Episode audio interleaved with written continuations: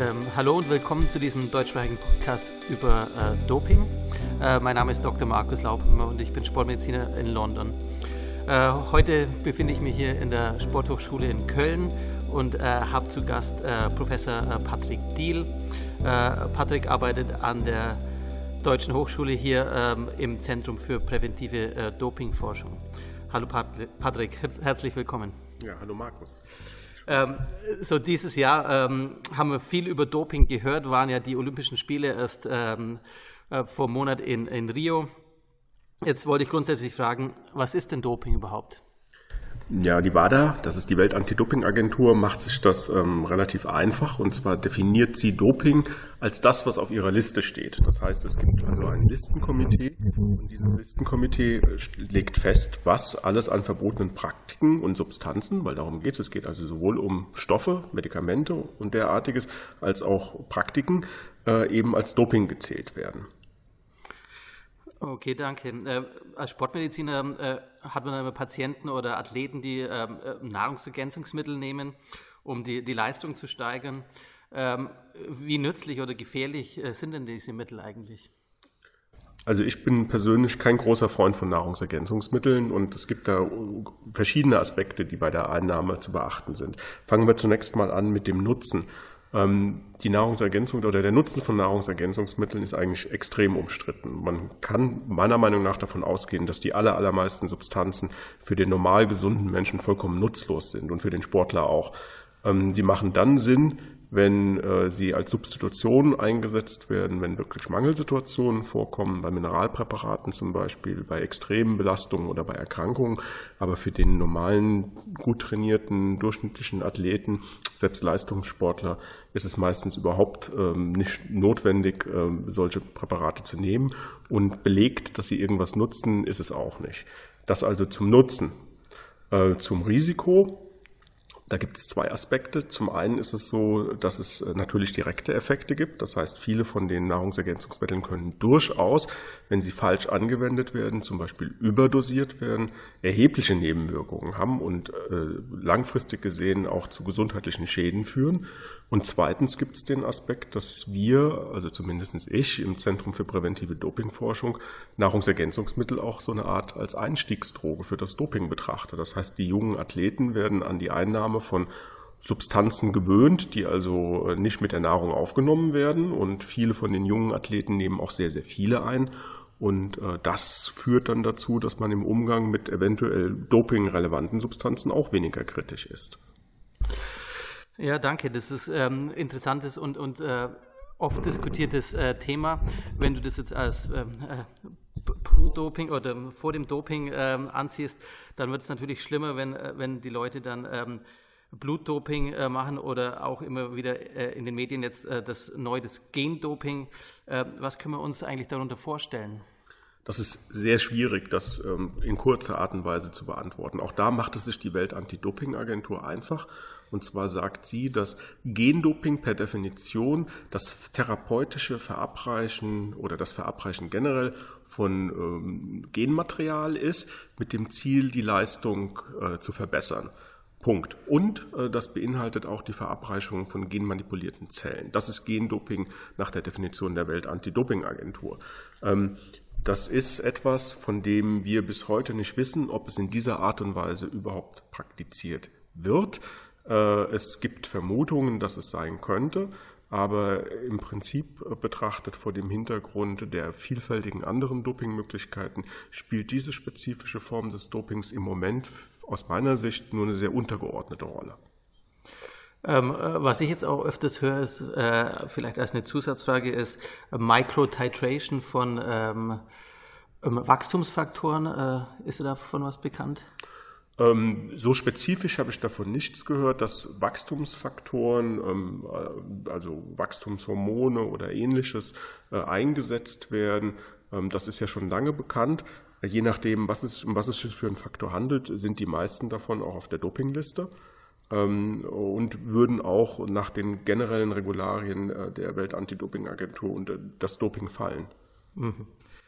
Ähm, wenn wir jetzt ähm, vom Gendoping weggehen und ähm, uns so die Praktiken äh, anschauen im Sport, ja, da wird auch öfters diskutiert, ähm, wie äh, die medizinische therapeutische Ausnahmegenehmigung erhalten wird. Und ich glaube, äh, wir haben im Vorfeld zu dem Podcast schon diskutiert, dass äh, speziell auffallend ist, dass bei den Fahrradfahrern so viele ähm, äh, Athleten eine Ausnahmegenehmigung für, für Salbutamol haben äh, und, und für ein vermeintliches Asthma. Ja, das ist in der Tat ein großes Problem mit den Ausnahmegenehmigungen. Das beinhaltet ja Medikamente, die von Athleten genommen werden aus therapeutischen Gründen. Das heißt, die Substanzen oder die Medikamente stehen auf der Dopingliste, dürfen aber für einen Athleten, der tatsächlich erkrankt ist, eingesetzt werden außerhalb des Wettkampfs. Und da einige der Medikamente ja auch außerhalb des Wettkampfs Trainingseffekte begünstigen, ist das natürlich eine sehr variable Auslegungssache, wann das jetzt gestattet ist oder nicht. Ein typisches Beispiel wäre zum Beispiel die Substitution von Testosteron. Testosteron steht eindeutig auf der Liste, darf nicht verabreicht werden. Äh, Lance Armstrong hatte damals wegen seiner Hodenkrebsoperation eine Ausnahmegenehmigung, das zu nehmen.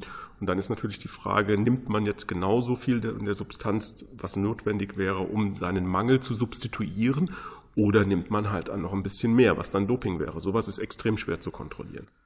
Das ist ähm, sehr interessant. Also wenn man sich das so anschaut, äh, Nahrungsergänzungsmittel, Blutdoping, Gendoping, ähm, vermeintlicher ähm, Missuse von, von ähm, Ausnahmegenehmigungen.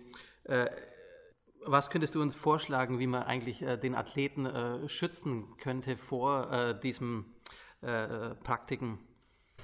Ja, also was Nahrungsergänzungsmittel angeht, äh, gibt es eine ganz klare Sache. Ähm, wenn man sagt, wir würden den Athleten prinzipiell abraten, überhaupt Nahrungsergänzungsmittel zu nehmen. Wenn sie Nahrungsergänzungsmittel nehmen, dann sollten sie auf Präparate zugreifen, die auf der sogenannten Kölner Liste zum Beispiel stehen. Das heißt, das sind dann Präparate, die hier auch in unserem Anti-Doping-Labor getestet wurden, ob sie eventuell auch Dinge enthalten, die auf der Dopingliste sind. Ähm, und wenn sie 100% sicher sein sollen, äh, dann äh, sollten sie gar nichts nehmen. Wenn sie unkontrolliert Nahrungsergänzungsmittel nehmen, dann gehen sie immer das Risiko ein, dass eventuell diese verunreinigt sind und dann kann niemand ausschließen, dass sie nicht in einem Test positiv. Ja, was man vielleicht auch noch beim Schutz sagen muss, ist neben den Nahrungsergänzungsmitteln haben wir natürlich das große Problem vom Doping im Breitensport. Doping ist ja auch ein, ein, ein Mega-Problem jetzt nicht nur für den, äh, für den Spitzensport, sondern im Breitensport geht davon aus, dass in Deutschland wird geschätzt, dass über 600.000 Männer regelmäßig anabole Steroide einnehmen. Und da kann man natürlich gar nicht abraten genug davon, weil äh, diese Substanzen haben so vielfältige Nebenwirkungen, aber gerade im, im Fitnessbereich sind sie so weit verbreitet, äh, dass man da also immer wieder den, den Finger heben muss und sagen muss, überlegt, was ihr da tut, weil die Nebenwirkungen sind wirklich ähm, gravierend. Und ähm, da muss man also sagen, dass auch gerade da die Bandbreite zwischen Nahrungsergänzungsmitteln, die teilweise dann auch bewusst verunreinigt werden, ähm, und in anabolen Steroiden sehr klein ist. Also wann immer zum Beispiel ein super Wundermittel angeboten wird mit garantiert anabolem Effekt, äh, muss man immer skeptisch sein und davon ausgehen, dass da vielleicht illegal anabole Steroide beigemischt werden. Also dieses Beimischen von wirksamen auf der Dopingverbotsliste stehenden Medikamenten ist momentan ein großes Problem, weil damit einfach die Produkte wirksam gemacht werden. Da spricht sich in der Szene rum, dann werden sie konsumiert. In Wirklichkeit sind sie aber nur deswegen wirksam, weil sie halt etwas enthalten, was sowieso auf der Verbotsliste ist. Das ist ein großes Thema im Moment. Ja, also das ist natürlich ein äh, sehr guter Vorschlag für unsere äh, Physiotherapeuten und, und äh, Fitnesstrainer, die vielleicht davon auch in ihrer täglichen Arbeit davon hören. Ähm, wenn jetzt so ein Physio sowas hört, ähm, wie soll er sich denn verhalten oder wie?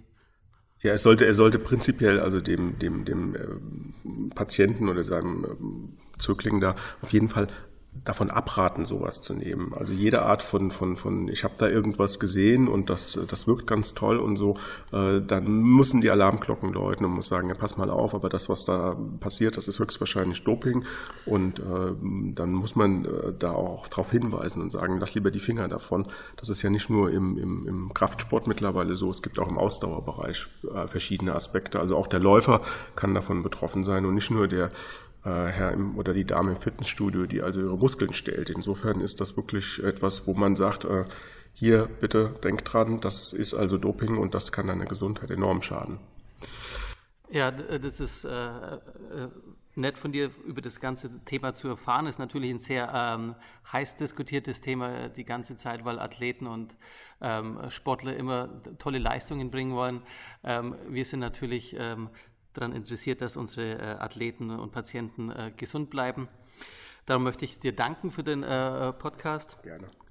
Ähm, das war unser Podcast über Doping mit Professor Deal. Ähm, wenn ihr mehr zum äh, Thema erfahren wollt, ähm, geht ihr gerne auf die äh, Sporthochschule Köln. Genau, äh, die Homepage der Deutschen Sporthochschule Köln hat auch vielfältige Informationen diesbezüglich auf der Homepage zum Nachschlagen und da kann man also viele von den Themen vertiefen oder weitere Links finden zu anderen Seiten, zum Beispiel zur Nationalen Anti-Doping-Agentur und was auch immer, wo man sich dann weitergehend informieren kann.